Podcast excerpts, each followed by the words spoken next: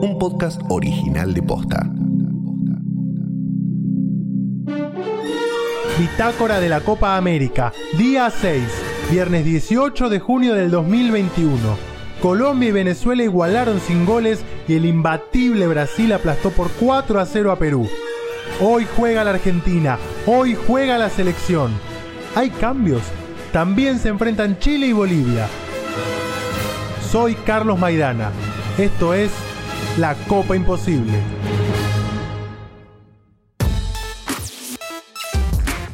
Se reanudó la actividad en la Copa América y la verdad es que el primer resultado de este jueves fue una sorpresa.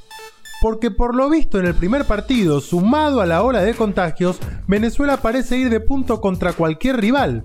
Sin embargo, fue un desafío difícil para Colombia y no se sacaron ventajas. Lo cierto es que después del 0-3 en la primera fecha, es un buen resultado para la Vinotinto. Después vino Brasil, y la verdad es que parece que no hay forma de ganarle. Destrozó por 4 a 0 a Perú casi sin despeinarse, con goles de Alexandro, Neymar, Everton Ribeiro y Richarlison. De hecho, suma 44 partidos sin perder cada vez que anotó el primer gol desde que Tite es el entrenador.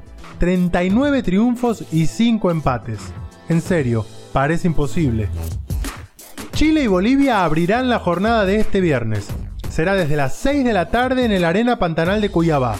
Bolivia confirmó en la previa dos nuevos contagiados positivos, Oscar Rivera y Jaume Cuellar. Son días convulsionados para la selección de Bolivia, luego de que Marcelo Martins, su goleador y máxima figura, fuera desafectado del primer partido por COVID y cuestionara a la Conmebol en una historia de Instagram. Incluso los jugadores con un largo recorrido internacional como Martins a veces terminan siendo presos de sus comportamientos en redes sociales sin terminar de medir la resonancia de un posteo o un tweet. A tal punto escaló el conflicto que el propio Martins tuvo que emitir un comunicado en el que si bien pidió disculpas, casi que puso la misma excusa de todos los que se van de mambo con sus redes. Me sacaron de contexto.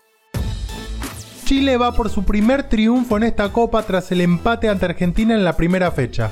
En aquel partido, te acordarás, se dio un hecho inédito. El ingreso de Benjamin Brereton, un delantero nacido en Inglaterra y naturalizado chileno. Acá me dijeron que el chiste se cuenta solo. El entrenador uruguayo Martín Lazarte se refirió al debut del inglés trasandino, aunque se hace difícil interpretar si en el afán de quitarle presión no le terminó bajando el precio.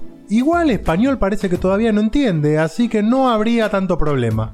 Nosotros creo que debíamos darle a Ben un tiempo de maduración, un tiempo de, ensamblaje con sus compañeros. Estamos hablando de alguien que ni siquiera hablaba una palabra de español, necesita todavía un tiempo de, de recorrido. El otro día entró, lo hizo bien, dejó buenas sensaciones. Tampoco me parece que sea una cuestión para, no sé, para, estar, para decir que estamos en presencia de, de algo. Ojalá sí lo sea, pero no quiero cargar sobre Ben una mochila que no me parecería justa. Pero a las 9 está el plato principal, o por lo menos el partido que más nos interesa. Juega la Argentina en Brasilia y parece que se vienen cambios. Podría volver al equipo Cristian Romero en lugar de Lucas Martínez Cuarta, aunque también podría darse el ingreso de Marcos Acuña en lugar de Nicolás Tagliafico. Lionel Scaloni, que no confirmó el equipo, se refirió al rival de esta noche, Uruguay. El equipo está así, casi confirmado, no lo voy a dar, pero, pero va a ser similar del otro día con algunas modificaciones, sobre todo una o dos, pensando también que, que volvemos a jugar el lunes y la verdad que la seguidilla de partidos es complicada con dos rivales duros, así que un poco va orientado a eso. Bueno, tenemos un enorme respeto por, Uruguay, por su historia, por su entrenador, por sus jugadores. Hicieron un partido complicado, difícil, como son todos los Argentina Uruguay es evidente que es una de las selecciones importantes, no solo a nivel sudamericano, sino a nivel mundial y se enfrentarán dos selecciones competitivas. El que también habló en la previa fue Emiliano Martínez. El arquero se refirió a su titularidad en este proceso de la Copa América. Es difícil dar consejo cuando, cuando agarras la 1 de la selección para una Copa América. No, no lo tomé como una presión ni, ni nada por el estilo, porque estaba realmente preparado para este. Pero obviamente la, lo que más escucho es mi familia o, gente que, que, entrené cuando era joven y, y lo demás no trato de, no escucharlo y, hacer lo que, lo que yo hago desde chico, que es entrar a la cancha y no, no acordarme de nada ni pensar en nada, solo jugar y disfrutar el momento, que es lo que mejor hago. Para seguir hablando de Martínez y hacernos eco de sus palabras, convocamos a Miguel Ángel Santoro. El histórico arquero multicampeón en Independiente fue uno de los formadores de Martínez en las inferiores del club de Avellaneda antes de que sea vendido a los 17 años al Arsenal inglés.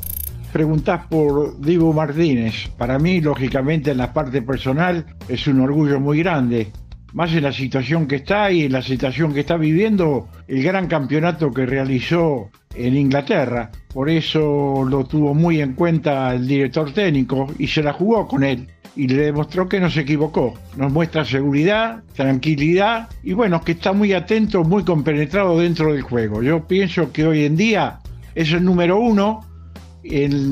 se lo ganó porque mucho sacrificio hizo, mucho trabajo y mucho trabajo de depuración, que hoy lo está realizando y lo está realizando muy bien. Así que ya sabes, con toda la información a cuestas, solo te queda prepararte.